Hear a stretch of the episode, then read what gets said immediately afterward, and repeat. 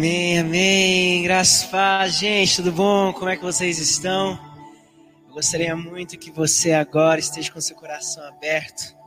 Nós estamos passando agora por alguns momentos que estamos tendo essa dinâmica de cultos online, mas nós cremos em um Deus que nos traz esperança. Nós cremos em um Deus em que nos em que nos salva, em que nos livra e nos livra de todos os maus. É, hoje nós vamos tratar sobre um assunto, hoje nós vamos tratar sobre a esperança. Eu tenho um convidado muito especial que vai estar aqui também, falando aqui conosco. Vamos estar aqui tendo um bate-papo muito legal. O pastor Lázaro, lá da Lagoinha Nepal, ele está aqui conosco. Deixa eu chamar ele aqui agora. Alô, oi Lázaro! Oi, graça e paz, amigo. Agora estou te ouvindo, está me ouvindo? Ah, graças a Deus. Aê, aqui está super normal. Ei, Lázaro, você está aqui online aqui para o Japão. Eu sei que você já conhece o Japãozão aqui. Eu quero que você faça uma apresentação aí brevezinha de você aí. Não, primeiramente eu gostaria de agradecer muito por essa oportunidade, né? É, de poder estar compartilhando aqui do Brasil aí no Japão, né? É, eu acho que muitas pessoas me conhecem, mas quem não me conhece aí, meu nome é Lázaro, sou missionário no Nepal, né? Trabalhei, trabalho com trabalho de plantações de igreja lá há alguns anos, né? E eu, tive, eu estou aqui no Brasil resolvendo a questão pessoal e acabei ficando impossibilitado é, de voltar para o Brasil, para o Nepal, por essa questão aí pessoal, essa questão aí do corona, né? O Nepal agora é ninguém entra, né? Não, ninguém entra e ninguém sai. Uau, tá bem na hora que você saiu do Nepal, eles deram lockdown lá. É, do, é, o lockdown lá foi um mês e meio depois deu o lockdown. Então eu tô aqui no Brasil, né, aproveitando esse tempo também para para levantar parceiros pra, para as construções da nossa igreja lá no, no, no, no Nepal. Nós estamos construindo agora a nossa quinta igreja. Que legal. Né? E nós, nós temos agora, é, nós estamos agora passando assim um, um momento de avivamento no Nepal. Assim, graças a Deus, Deus tem feito as coisas e Deus tem dado estratégia. Um aí com o pessoal aí, o que, que tem acontecido lá? É... Então, o Nepal está em lockdown agora por causa do coronavírus, né? Sim, sim. E, e há três semanas atrás, 300 mil pessoas saíram da Katima, de Katmandu, a capital do Nepal, e foram para as vilas, né, os vilarejos, é, as aldeias. É assim, Katmandu está literalmente afastado, abandonado, né? É, não tem ninguém. Está bem vazio. E também, né, assim, é, falando do Nepal, né, o, o, o trabalho nosso no Nepal, graças a Deus, tem, tem, tem sido relevante, né? Deus tem dado graça, não pela, por mim, mas pela misericórdia dele, né? Nós estamos hoje lá alcançando aí a, a, a, os povos é, nepaleses, nós temos trabalho aí com, com, com a comunidade Neuari, que é um povo é, não alcançado ainda, é um os povo que fala... É, é, é, aqueles lá que, que vivem nas montanhas lá, com os iaque? Não, os dos IAC são Sherpa. Ah, os Sherpa. É, eu tô, eu tô em contato. Não, que é isso? Eu tô em contato com, com uma, uma comunidade lá, chama Manang. E se Deus der graça, nós vamos construir a nossa igreja os Sherpas agora, se Deus quiser.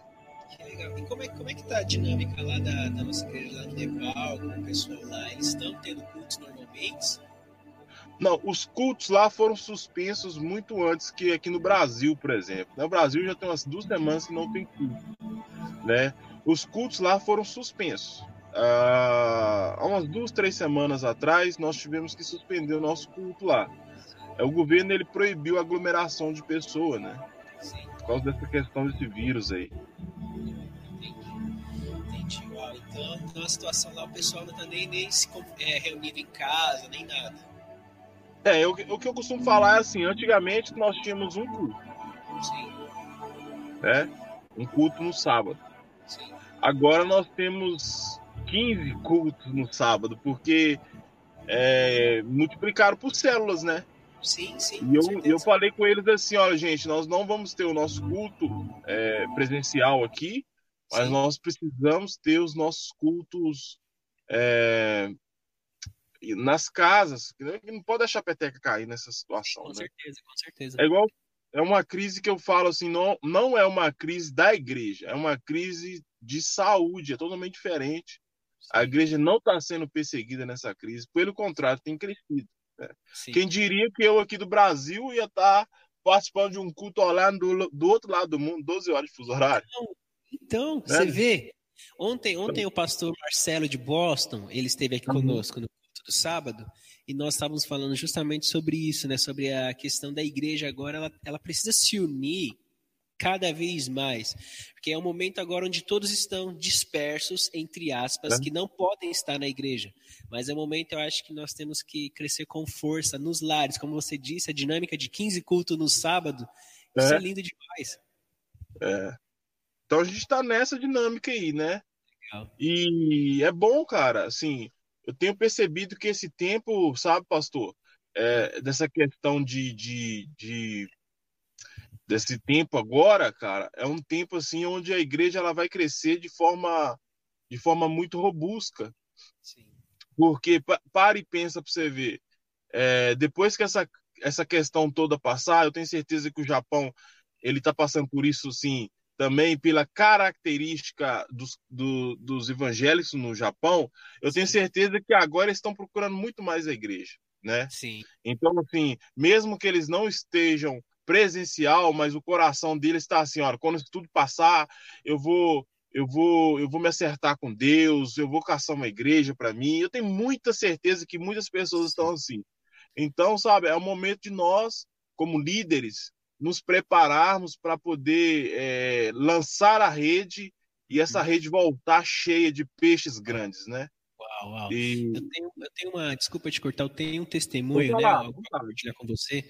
É, logo quando começou essa crise do coronavírus e tudo aqui, é, ah. meu telefone ele não parava de tocar, de japoneses me ligando era incrível que eles colocavam no Google é, é, igreja Japão ou igreja na cidade e muitos japoneses me ligando e eu conversando Olha. e era japonês de vários lugares do Japão, não era só aqui da nossa cidade. Olha, e outra coisa que foi que um japonês passou aqui na frente da nossa igreja e aí ele me ligou e falou: é, Você é o pastor da igreja? Aqui a gente colocou, como Lagoinha em japonês fica um nome muito difícil de pronunciar, nós colocamos uhum. IBL Church, né? E uhum. aí ele Você que é o pastor da IBL Church? Eu falei: Sim, sou eu. Ele falou: Então, eu sou aqui um eu, eu trabalho aqui numa loja de artigos evangélicos e eu gostaria muito de conhecer você, de nós conversarmos, da gente ver o que, que nós podemos fazer nesse tempo. E segunda-feira agora eu tenho uma reunião com ele, creio que vai ser bênção demais. Então, isso Cara. que você falou, eu creio que vai acontecer mesmo, de nós lançarmos a rede e agora ter que puxar e dar conta desses peixes que irão vir. É, vai, vai. É igual o Theo Hayashi falou. O Theo Hayashi falou uma coisa interessante, sabe? Ele falou assim: é, não, na verdade foi o Dizascope. Estava vendo uma, uma, live do Dizascope. Eles falaram assim: é, é, eles vieram com a explicação do sermão do, de Jesus ali em Mateus 24, que é o sermão do, é, profético, do fim dos tempos, né? Sim. Então eles falam assim que se a gente perceber ali no sermão, a gente vai ver que não tem nada a ver o que Jesus diz com o que tá, nós estamos vivendo hoje. Uma que não é uma crise é, da igreja, mas eles falam assim, gente, isso vai passar. Sim. E quando isso passar, os campos estarão brancos, né, prontos para a colheita. Uhum. E é igual você falou mesmo, eu estava vendo algumas lives assim de pessoas assim que eu me considero assim, é bom a gente dar tá, tá vendo o que, que essas pessoas têm falado, sabe? Eu vi uma live de um de um, de um pastor assim muito assim muito inteligente Sim. e ele falando que é, depois dessa onda que, que a igreja está vivendo, porque eu vi uma live do pastor André com Luan Santana aqui do Brasil, tinha 60, 70 mil pessoas na live. Olha para você ver. Pastor então, André assim, eu não vi essa live. Pois é, eu vi a live dele, tinha 70 mil. Então, uhum. assim, aí você vai ver um, uns, é, um tanto de, de, de cristãos que, que, tiveram encontro mesmo com, com, com Deus através dessas lives, porque é a plataforma Sim. que Jesus está usando, né? Sim. E essas pessoas vão vir para a gente cuidar, né? Sim. Então, assim, é um momento de, de muito preparo, sabe? É um momento da igreja, né? é um momento de muita esperança, se você quiser falar, você pode me cortar, porque não, coloca não, dois pastores, coloca dois pastores juntos aí vai dar assim, né? É que a gente ama falar, não é verdade? pois é, a gente ama falar, né? Deus chamou a gente para falar. Eu sempre falo isso, né? Só cortando um pouquinho esse assunto. Uma é. vez a, a, uma pessoa estava falando, nossa, Lázaro, você, você fala de tudo. Eu falei assim, ó, Deus me chamou para falar. Se Deus não tivesse me chamado para falar, e não tinha me chamado para ser pastor. verdade, verdade. É, sabe, você uhum. falou é, da, das redes sociais, das pessoas que nós vamos alcançar. Nesse, um culto antes, acredito que nós começamos a dinâmica online, é, nós compartilhamos aqui no culto que é o momento agora de nós bombardearmos as nossas timelines com, com, com cultos, com louvores, com adoração, pregação, com versículos, porque todos nós vamos estar reunidos nas redes sociais, ou no Facebook, ou no Instagram, ou no YouTube. Então é o é. momento da igreja realmente compartilhar tudo e ir para cima mesmo. Uhum. Né? A gente vê muitas pessoas compartilhando vídeos engraçados, é, é uhum. é, memes, compartilhando um tanto de coisa, só que chegou o momento de nós sermos cristãos, vestirmos a nossa camisa uhum. e bombardear as nossas timelines com as mensagens da cruz. É. O, o Luiz, é, o que acontece? Muitas pessoas, sabe, é, oraram por anos, falando assim: Deus, é, que venha o teu avivamento, Pai, é, chacoalha a igreja, né? As orações eram essas, né? Mas Deus faz alguma coisa, nós queremos. Deus fez. Sim. Deus fez. Sim. Né? Está Deus ele, ele decidiu fazer e ele usou isso. Usou que Sim. todo mundo voltar para as casas, Sim. todo mundo pensar a respeito da vida. Deus falou assim: Sim. eu vou pôr o mundo de quarentena. Né? Nunca houve antes uma doença que se alastrasse tão rapidamente igual essa, essa doença que está acontecendo agora. Né? É, um, é uma, uma coincidência de fatores incrível. Uhum. Incrível. Se você olhar, são milhares de fatores que se coincidiram para que isso acontecesse na nossa geração. Sim. Nós somos uma geração que, que, Deus escolheu para passar por isso. A volta Sim. de Jesus está tá, tá próximo? Está próximo. Né? Igual um amigo meu falou, seu Lázaro, hoje nós estamos mais próximos da volta de Jesus do que há dois mil anos atrás. Falei assim, realmente. Com certeza. Né? Nós, estamos, nós estamos literalmente próximos da, da, da volta de Jesus. Porém, Sim. Luiz, ainda nós temos que trabalhar muito, né? Uhum. É, nós que você também já rodou o mundo várias vezes, como a maioria das pessoas aí, uns nasceram no Japão, outros saíram do Brasil e foram para o Japão, sabe? São pessoas que eu admiro, muitos são missionários, porque como você, sua esposa, vocês são missionários aí. Então o que acontece? Você tem uma noção, né? Você tem, você vê, você, as pessoas que estão aí sabem que os japoneses não conhecem a Jesus ainda. Né? Então, assim, você falar que Jesus está voltando aqui no Brasil é fácil, porque você vê igreja em todo lado, você vê uma congregação forte em todo lado, igual a nossa igreja, ela faz um trabalho de muita expressão aqui no Brasil. Você vê igrejas nossas aqui, assim, é, pipocando de pessoas e de talentos, mas, mas quando você sai do Brasil, você vê que ainda os campos ainda para colheita é Uau. muita gente e gente, poucos é trabalhadores. Gente demais, é gente demais. É muita realmente gente e poucos trabalhadores. Muito, muito, poucos trabalhadores né, ativos é. é para é. colher isso. É, mês passado, mês passado, retrasado, eu me encontrei com um pastor japonês. Uhum. A igreja dele é na esquina da minha casa. E eu sempre passava uhum. ali, nunca via movimento. Aí um dia eu tomei coragem, fui lá e bati a porta, comecei, comecei a conversar com ele. É um pastor de, é, eu acho que é 90, 92 anos o pastor tem. Ele tem 70 anos de ministério. O pastor, ele, ele é história viva, Lázaro. Você tem que conhecer muito ele. E aí ele, nós conversando, nós trocando ali experiências, né? Eu recebendo muito mais experiência dele, e ele disse uma coisa que eu levo até hoje, que eu não esqueço. Eu e a, e a Thalita, a gente não esquece que ele falou assim: por favor, não desistas dos japoneses. E aquilo ali foi um grito de socorro, na verdade, né, dele para uhum. nós. Ele falou: não desista. Os japoneses têm cabeça dura, os japoneses são difíceis, mas não desistam dos japoneses. Aquilo ali me emocionou de uma tal maneira que mudou a minha maneira de olhar para esse, esse país, mudou a minha maneira de olhar para o Japão e para as pessoas que estão aqui. Né? E nós, como igreja, nós mudamos um pouco a nossa maneira de, de tanto de abordagem de, de evangelismo, de um tanto de coisa, para mais essa pegada é, japonesa, mais oriental. Então, e logo nesse momento chegou esse coronavírus. E, aí, e aí nós pensamos, uau, qual que é a mensagem que nós temos que levar? Que eu já vou entrar no tema da mensagem de hoje, que é a esperança. O que nós vamos fazer nesse dia se não levar a esperança? Né? Eu sei que você preparou alguma coisa aí para nós, algo especial da, da parte de Deus para nós. Gostaria que você ministrasse um pouco sobre a esperança para os corações de cada um que estão aqui nos ouvindo. Amém. Olha, eu, eu tenho é, estudado muito a Bíblia esse tempo. E eu tenho achado assim, em toda a Bíblia, parece que a Bíblia foi escrita em tempos igual esse. Se você vê Abacuque, ele clamar, fala assim, ainda que a figueira não floresça, né?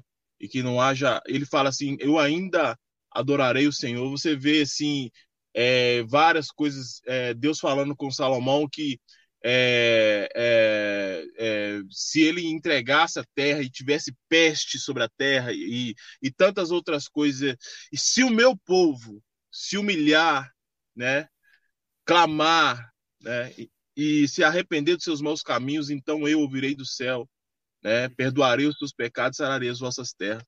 Mas eu tenho pensado muito numa, numa palavra, sabe, pastor, tá lá em Êxodo, capítulo, capítulo 3. Êxodo 3? Êxodo 3, do 1 ao 10. Êxodo 3, 1 ao 10. Do 1 ao 10. Você, me, você só me fala quantos minutos que eu tenho para mim já é formular. fica à vontade, fica à vontade aí. É, é bom que essa live não é o Instagram que tem uma hora, né? Aqui tem tranquilo. Gente, então tá Êxodo, Êxodo capítulo 3, Sim. versículo de 1 a 10. De 1 a 10, ok. Beleza? Beleza, Êxodo 3, 1 a 10. Isso.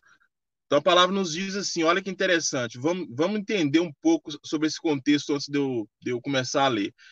Por que, que essa palavra é extremamente atual para a gente? Porque é, quando, isso, quando isso aqui aconteceu, né, foi uma época onde Deus ele estava querendo uma mudança muito, muito é, drástica uhum. é, em um contexto, em, em, um povo específico, que era o povo de Israel, né? Uhum. É, nós vamos ler aqui, nós vamos entender que aqui parece que quando Deus ele, ele começa a conversar com Moisés, você vai entender que o povo vivia de uma forma, depois desse advento aqui, o povo nunca mais viveria daquela mesma forma, as coisas mudariam na vida deles. Então Sim. parece que é um período idêntico a esse, é um, de, um período onde que Deus quer fazer algo na nossa vida, na sua vida, um período onde Deus quer transformar uma nação, transformar os eleitos, transformar os, o povo dele. É o mesmo período, só que em épocas diferentes. Vamos ler aqui, vamos entender umas questões interessantíssimas que eu gostaria de compartilhar com os irmãos aí do Japão, né? Tá lá, em, a partir do, cap, do versículo 1 nos diz: Apacentava Moisés o rebanho de Jetro, seu sogro, sacerdote de Midian, e, levando o rebanho para o lado ocidental do deserto, chegou o monte de Deus, a Horebe. Apareceu-lhe o anjo do Senhor, numa chama de fogo no meio de uma sassa. Moisés olhou e eis que a sarça ardia no fogo, e a sarça não se consumia. Então, disse consigo mesmo: Irei para lá e verei essa grande maravilha, porque a sarça não se queima. Vendo o Senhor que ele se voltava para ver, Deus, do meio da sarça, o chamou e disse: Moisés, Moisés. Ele respondeu: Eis-me aqui.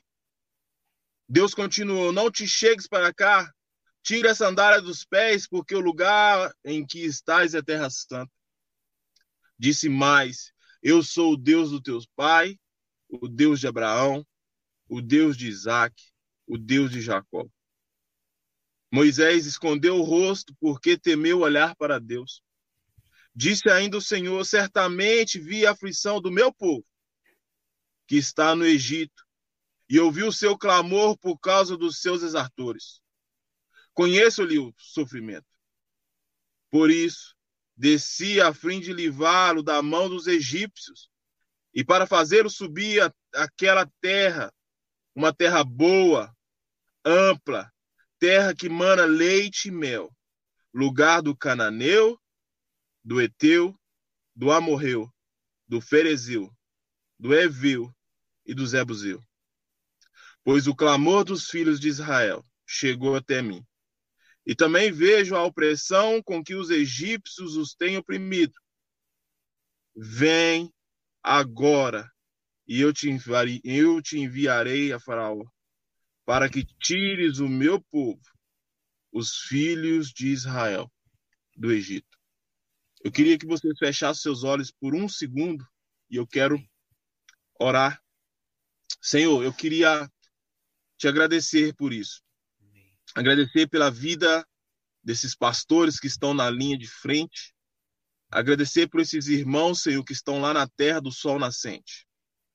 Queria, Senhor, proclamar e trazer a tua verdade e proclamar bênção e prosperidade sobre a vida deles.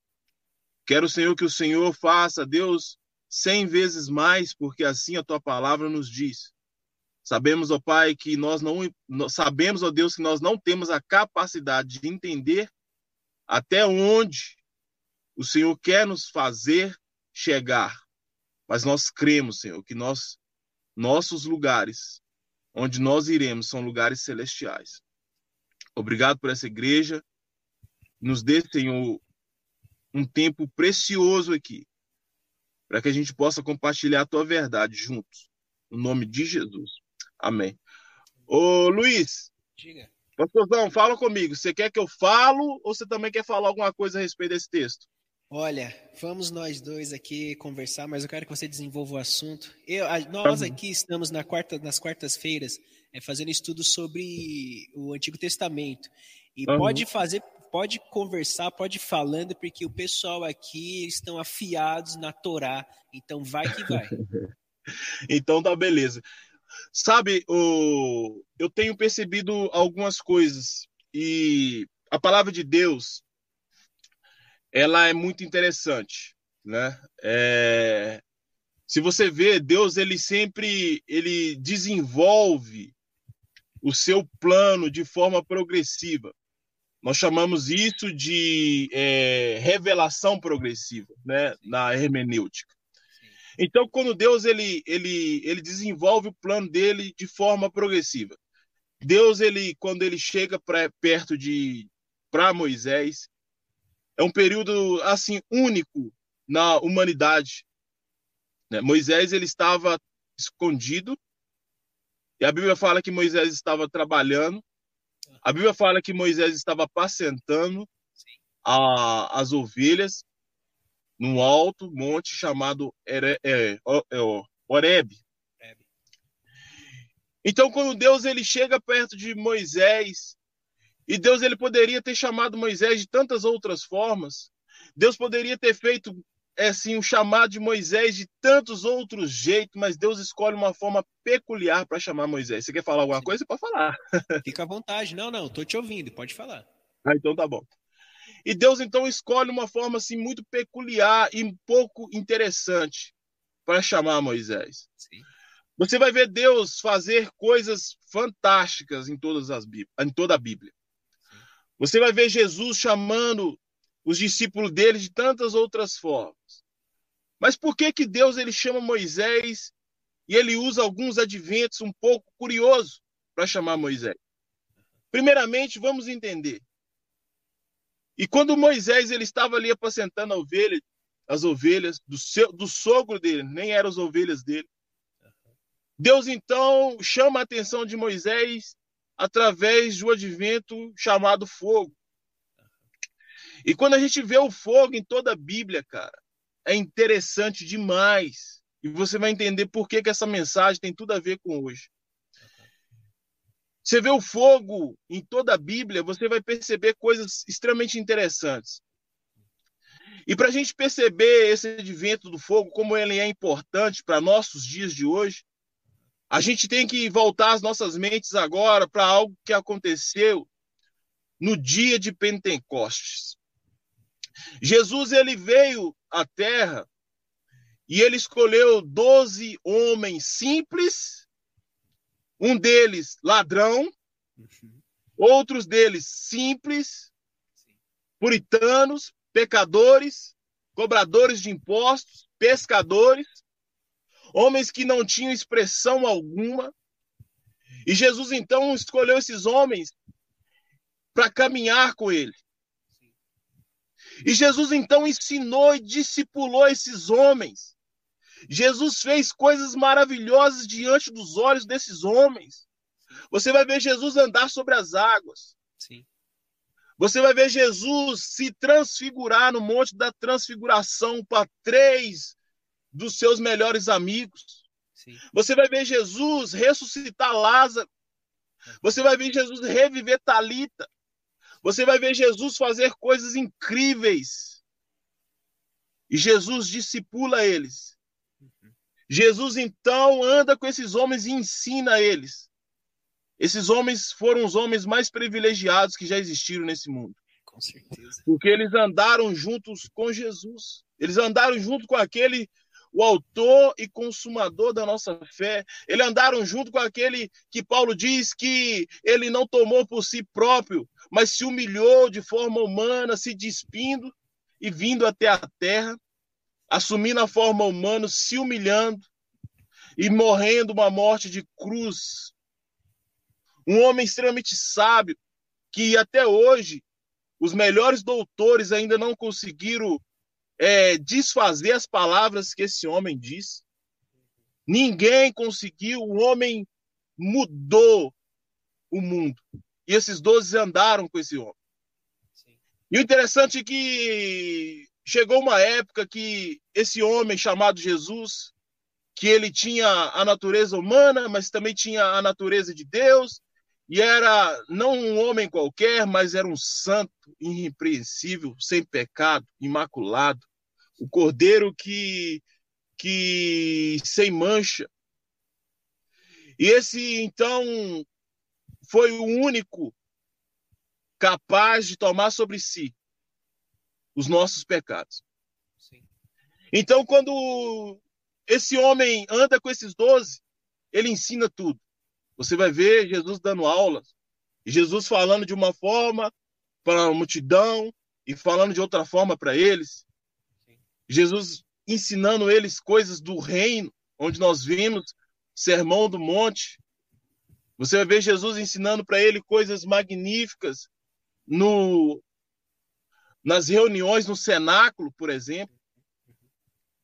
Mas só que esse homem, depois de ter passado tudo para esses doze, ele então entrega a sua vida. E a palavra de Deus diz, né, de Jesus ali morrendo, Sim. e o soldado quando atira a flecha no peito dele, ele vê que Jesus já tinha entregado sua vida.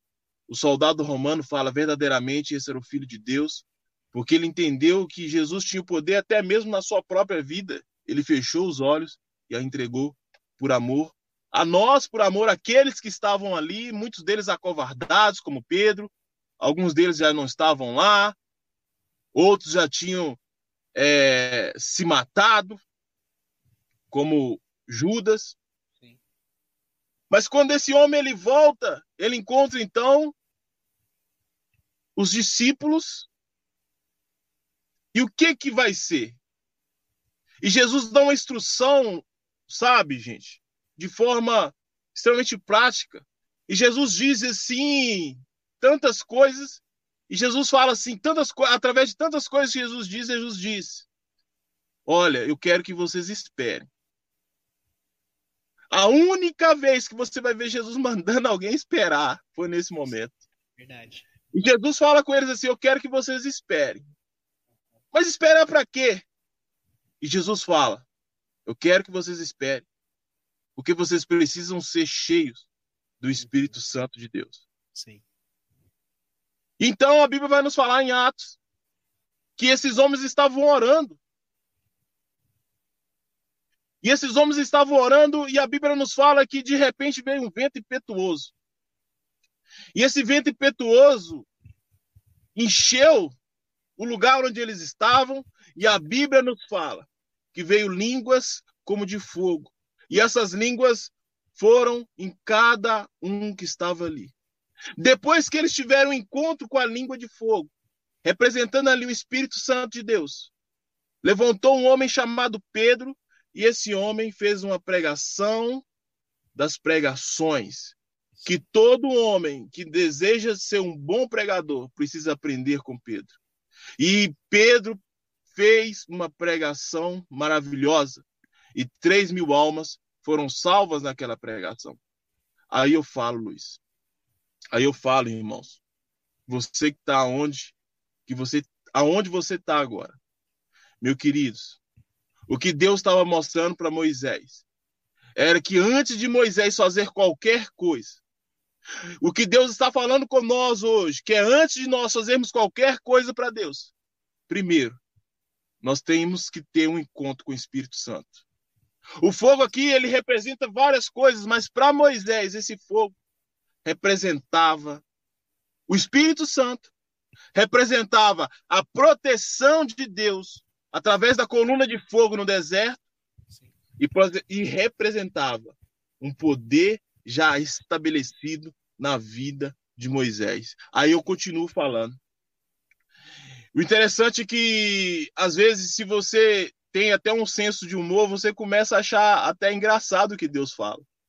Porque imagina você, você está no monte, e se você quiser pesquisar esse monte, é um monte extremamente simples, Oreb. Você vai ver que é um local muito simples. Você vai ver que é um local comum. Não tem nada demais lá, nada demais. E Deus então ele vira para um homem que conhecia aquele lugar, porque Moisés estava ali há anos. Moisés estava ali fugindo há anos naquele local. E Deus então ele vira para Moisés e fala: Moisés, tira a sandália dos seus pés, porque essa terra é lugar santo. Aí eu falo, sabe? Jesus, quando ele teve é, andando aqui no meio de nós, até hoje ele está, mas quando ele estava encarnado, em carne, a Bíblia nos fala que Jesus, então, ele decidiu andar em um local chamado Tanque de Betesda. Olha que interessante. E esse tanque de Bethesda é um local pagão, ou uhum. Betesda, né, que as pessoas sim, falam. Sim, sim. Ali é um local pagão. A Bíblia nos fala em cochetes que de vez em quando descia um anjo, o anjo balançava as águas, mas eu andei dando uma pesquisada e você vai ver que esse texto em cochetes quer dizer que foi acrescentado para dar sentido ao texto. Não há nenhuma razão que venhamos a crer que aquele local era um local destinado à adoração a Deus, mas muito pelo contrário, era destinado à adoração a outros deuses, inclusive o Deus da cura daquela época. Então, naquele local era um local imundo. Era um local que eu creio que as pessoas passavam longe dali se tivessem uma boa saúde. E Jesus, então, andando no meio daquele tanto de pessoas enfermas, Jesus avista um homem e esse homem, ele, ele estava ali se lamentando, chorando consigo mesmo, sentindo pena de si mesmo. Sim. E Jesus então chega diante daquele homem e dá uma aula. E Jesus então dá uma aula para nós. Sim. Jesus chega perto daquele homem e pergunta para ele se ele queria ser curado. E ele fala: Como que eu vou ser curado se eu moro, se eu estou aqui sozinho há anos, não tem ninguém que me carrega, eu não consigo ser curado, eu não consigo. Então Jesus cura aquele homem naquele local. Sim. Sabe o que, que isso tem a ver com o que Deus disse para Moisés? Porque quando Moisés estava diante de Deus ali, o que estava acontecendo ali era algo extremamente incomum o que Deus falou com Moisés era que, Moisés, presta atenção, Não é o lugar onde você está é santo, mas a minha presença que faz o lugar santo. Sim. Aí eu falo com você, como Jesus fez com aquele homem. Jesus curou aquele homem num lugar talvez destinado a uma adoração, talvez a mais terrível adoração que existia naquela época, mas aquele lugar se tornou um local santo porque Jesus estava ali. Meus queridos irmãos, o lugar onde nós estamos é terra santa. A Bíblia fala que aonde a gente coloca a planta dos nossos pés, ali haverá prosperidade. Porque o lugar onde nós estamos é santo, não por causa de nós, muito menos por causa da região, da geografia, mas por causa de Deus. Por causa de Deus. E quando Moisés tira ali, imagina ele andando naquele local e aquele local se tornando terra santa. Deus então fala com Moisés assim: Moisés, eu sou o Deus dos teus pais. Meu querido, nessa hora, Deus quebra Moisés, porque eu tenho convicção que Moisés ele estava passando por uma crise de identidade. Moisés estava ali vivendo de uma forma escondida, Moisés estava com medo. Moisés tinha assassinado um egípcio tinha fugido para ali porque o faraó queria matar ele. Moisés então estava vivendo uma crise de identidade. Talvez ele pensava assim: o que, que eu fiz? Uhum. Será que eu fiz certo? Será que é, o Deus dos egípcios vão me, vai me castigar, vai me matar? Será que Deus que eu sirvo? Mas Moisés ele nunca abriu mão da sua descendência, ele mesmo ele ter nascido, criado com a filha do, do, do, de Faraó, ele nunca abriu mão de ser um hebreu. E Deus então trata Moisés e fala assim: Eu sou o Deus do teu pai. Eu sou o Deus de Abraão, de Isaac e de Jacó. E Deus então mostra para gente, irmãos, que Deus trabalha com a nossa identidade. Deus trabalha com a nossa geografia. Sim. E Deus só vai fazer as coisas nas nossas vidas a partir do momento que a gente tem um encontro com o fogo, que nós tenhamos um encontro com o Espírito Santo de Deus. Eu falo com você, por que, que muitos ministérios não crescem? Por que, que muitas vidas financeiras não crescem? Por que, que nós somos abalados por uma crise como, como essa crise de hoje? Tão facilmente, muitos são muito abalados com a crise como como essas crises de hoje, Sim. porque essas pessoas ainda não tiveram encontro com o Espírito Santo de Deus. E eu falo, meus queridos, nós só estamos aptos a fazer qualquer coisa para Deus a partir do momento que nós temos um encontro com o Espírito Santo de Deus. Amém. E depois disso, Deus vai tratar a nossa vida. Deus vai nos dar a identidade nossa.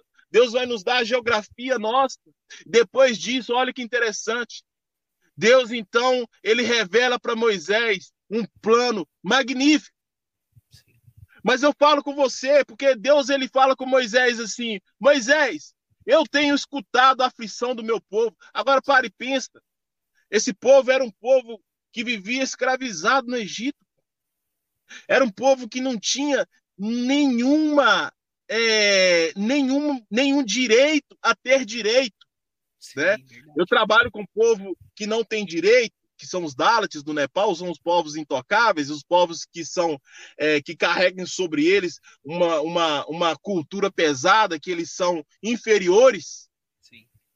Então eu sei o que, que é um povo não ter direito.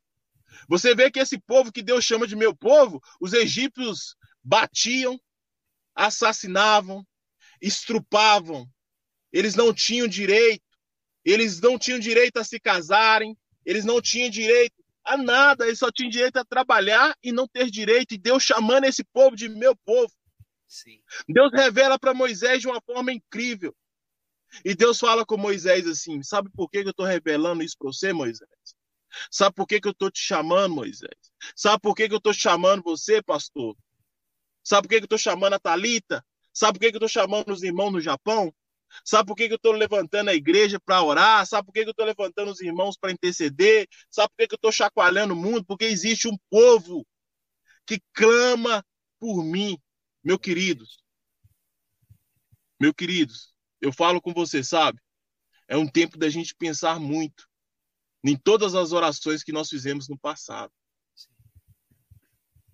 É um tempo da gente imaginar, porque a gente é mestre de fazer orações é, grandiosas demais. A gente sempre ora e fala: Deus, salva minha família. Pai, faz uma muda a estrutura da minha casa. Deus está fazendo. Deus está fazendo. E o interessante é que quando Deus revela isso a Moisés, ele não esconde, e Moisés já sabia, meu, meu irmão. Porque hoje em dia, que quando Deus chama a gente, a gente fala assim, nossa, que top, cara. Deus me chamou, minhas mídias sociais vai bombar, vou fazer viagens para o Japão, vou viajar o mundo, vou para o Nepal, ver os Himalaias, de vez em quando eu tô na Europa, outro dia eu tô no Brasil. Beleza, Deus te chamou. Mas, meu irmão, Moisés pensa assim: nossa, Deus me chamou para libertar um povo difícil, de dura servidão, que a Bíblia fala. Sim. O povo que recalchutava contra os aguilhões de Deus. É? Um povo que chorava e falava assim: ah, quem me dera morrer no Egito, uhum. comendo cebola, pelo menos tinha cebola para comer.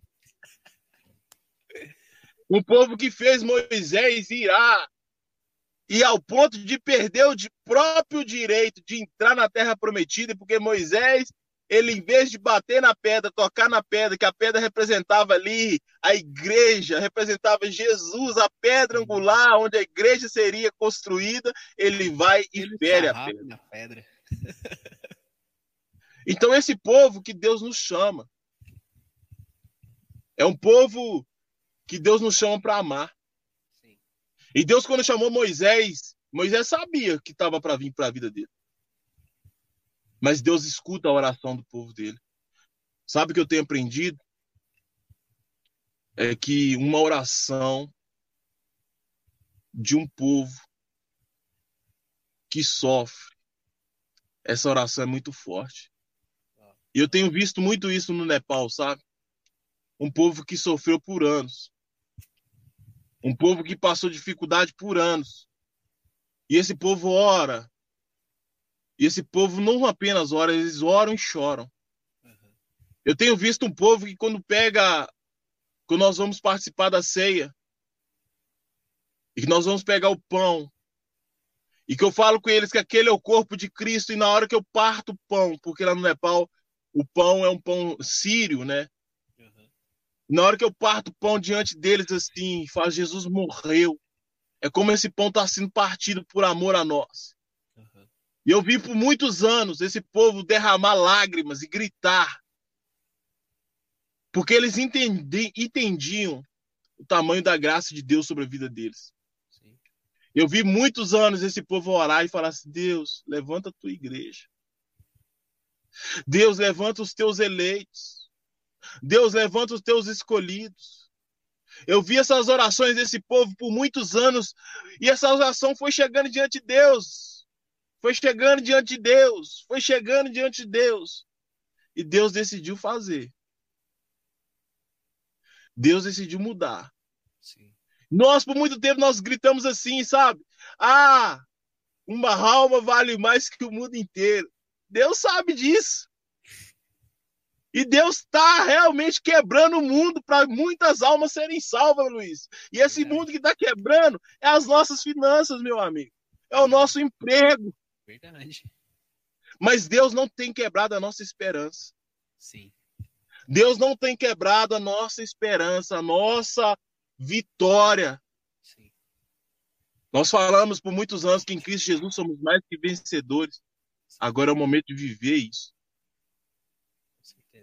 Nós falamos por muitos anos que nós estamos enraizados, infundados em um amor tão grande como Paulo ele ora em Efésios capítulo 3. Sim. Aquelas orações onde nós vemos os picos das graças de Deus, de repente, sem ascensão. Agora é o momento de viver isso. Amém. Nós oramos por muitas vezes falando que nem o amor né, que o amor de Deus, é, nós, nós não podemos ser separados do amor de Deus nem pela angústia, nem pela tribulação, nem pela fome, nem pela espada, nem pela nudez. É agora. Agora é, o momento, agora é o momento de viver isso. É agora. Agora é o momento de viver isso. Sim. Eu tenho orado e falado com Deus, Deus, levanta os profetas. Porque Moisés, ele tinha o Espírito Santo sobre ele de uma tal forma que quando você vai ver a Bíblia, quando os irmãos tentam, até o próprio irmão, a irmã dele, Miriam, tenta rebeliar contra ele e falar, ah, que negócio é esse? Que é só Moisés que fala comigo, que, que fala com a gente. Deus também pode falar comigo. Deus vai e desce, meu irmão. E fala com Miriam, assim, Miriam, com com meu povo eu uso os profetas, tal, mas com Moisés eu falo face a face. Sim. Sabe? Eu tenho orado para que Deus fale comigo, sabe? Face a face. Eu tenho orado para que Deus levante os João Batista. Eu tenho orado para que Deus levante os Moisés dessa geração, os Elias. Eu, por muitos anos, eu tentei fazer o meu melhor, mas hoje eu percebi que o meu melhor não foi o melhor. Poderia ter feito mais. Sim. E se Deus não quiser que eu volte para o Nepal mais? Sim. Tem 30 milhões de pessoas lá, irmão. Tem 26 milhões de pessoas que não foram alcançados. Sim. No Japão tem 146 milhões, chutei, mas não sei se está certo. Olha, um, agora tá, acho que deve estar tá menos de 3% da população, então é gente demais. Então, tem 135 milhões de japoneses para ser alcançados. Sim. Você está aí, rapaz. Você está aí batendo de frente. Você está aí trabalhando, Luiz. Você está aí fazendo o seu melhor, acertando, errando, mas fazendo. Sim orando, buscando, se humilhando, porque eu sei, eu sou testemunha disso. Sou testemunho da oração da sua esposa. Sou suspeito para falar de vocês, o tanto que eu gosto de vocês. Mas você está aí, meu irmão, e não é fácil. Não é fácil. Sim. Não é fácil você estar tá sobre, a, sobre as suas costas a responsabilidade de outras pessoas, mas Deus nos escolheu para isso. Amém. E nós somos gratos e nós não vamos retroceder. Não nós não vamos retroceder. Sim, jamais. Não tem escolha. Né? Essa não, não, não, é uma escolha. Retroceder não é uma escolha. E eu achei é muito interessante o que você. Desculpa te cortar. Não, fica falando sobre de Moisés. E algo muito interessante que quando, quando ele tem um encontro com, com Deus, né? Quando Yahvé se revela para ele e começa a falar que ele iria libertar e tal, e tal, e tal. E ele só tem reclamação de, de início. Você, você vê, ele fala: Não, eu, eu, minha boca é pesada, não, não vou conseguir Exato. e tal. E a única coisa que Yahvé revela para ele, fala para ele, é a esperança, que é: Mas eu tô contigo. Não, mas é. isso, isso, isso, isso, isso. Não, não, mas, mas eu tô contigo. Não, não, mas, mas mas eu sou contigo. E sabe, esses momentos que nós estamos vivendo aqui hoje, isso cabe muito bem, que Ele está conosco.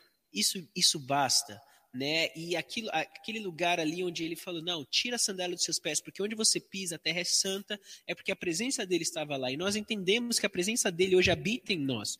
E sabe, Exatamente. nesses momentos que nós estamos vivendo, que nós não podemos vir à igreja, é o momento onde a igreja ela vai entender que a casa dela é terra santa, onde o Deus habita, que aqui ele é terra santa, que Deus habita, Exatamente. que ele não precisa necessariamente estar no templo para buscar, é. necessariamente para louvar para orar. É gostoso, a comunhão é muito bom, é diferente. Claro que é diferente, mas é um tempo onde nós vamos passar e nós vamos vencer, porque Ele está conosco. Isso, isso uhum. importa, porque Ele está conosco, não é? Exato. Exato. É, essa santidade que Deus ele, ele, ele se expressa para Moisés é muito Sim. útil para a gente, porque Sim. não importa, cara, aonde cada irmão esteja agora, Sim. da Lagoinha Japão, Sim. O que importa é que aquele lugar se torna terra santa, um lugar amém. digno das pessoas tirarem a sandália dos pés. Amém, amém. A casa deles, né? Sim. O que eu tenho sempre falado.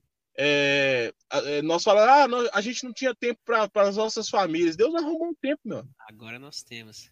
Agora tem. Agora Deus arrumou. Vou aproveitar Deus e puxar esse gancho que você disse de famílias, de terra santa, de templo.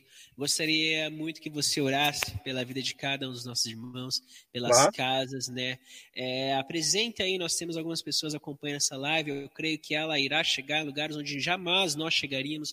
Quero que você faça uma oração para que né, essa, essa presença do Espírito Santo ela venha a ser muito mais perceptível, porque às vezes nós a tapamos mas que nós venhamos ter esse boom do encontro com o fogo dele. Exato. Quero que você ore. Eu queria muito que a gente consiga, ficasse aqui mais uma ou duas horas, mas nosso tempo vai indo. Quando é. eu olhei aqui, eu falei, nossa, já, já é essa hora. mas eu gostaria é. muito que você orasse por nós. Não, vou orar, obrigado. E é isso mesmo, né? O tempo passa rápido quando tá nas Nossa, mídias, é engraçado. Voou, voou. Mas é bom, mas é bom, foi bom. E deixa eu orar. Senhor, eu quero te agradecer. Amém. Agradecer por esse momento magnífico, maravilhoso que o Senhor tem proporcionado a mim. Quão privilegiado eu sou, Deus, estar aqui no Brasil e fazer participar de um culto online do outro lado do mundo. Obrigado. Amém. Obrigado pela vida dos pastores que me convidaram. Eu quero orar por cada irmão, Senhor, que está presente aqui nessa live e que vão ver essa live de alguma forma. Senhor, o Senhor se revelou a Moisés e mostrou para Moisés tantas coisas, inclusive a identidade de Moisés. Sim. O que nós precisamos agora é que o Senhor revele a identidade para muitas pessoas. Sabe, Deus, é tão gostoso escutar da tua boca o Senhor falando assim: ó, eu sou o teu Deus, eu sou o Deus dos teus pais.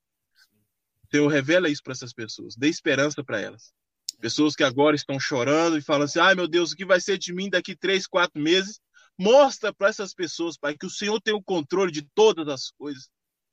Que eu sei, Pai, que por mais que os, a tua palavra diz que uma mãe, ela quando vê o filho chorando, ela já, já se compadece. Imagina o Senhor. Deus, eu tenho convicção, Pai, que o Senhor não vai deixar ninguém passar dificuldade, o Senhor não vai deixar ninguém passar fome. O Senhor não vai deixar ninguém, Senhor, retroceder, como aqui foi dito. Porque o Senhor está com ele. Deus, nós somos ligados com uma tamanha graça, que a graça de Jesus morto naquela cruz do Calvário, o sangue nos ligando, aquele sangue carmesim que foi entregue por nós, e aquele amor incorruptível de Jesus. Obrigado, Jesus, por tudo. Obrigado pelos irmãos do Japão. Obrigado por essa live. Obrigado por essa oportunidade. No nome santo de Jesus. Amém. Amém. Lázaro, muito obrigado. Foi Valeu. bênção demais. Obrigado, e vamos ver, vamos marcar para nós estarmos juntos aqui em outras lives. Eu te mando para o WhatsApp mais um convite, vamos estar junto, beleza? Deus quiser. Careço das suas orações, tá bom? Tamo junto. Falou, tchau, tchau. Falou, filho, com Deus.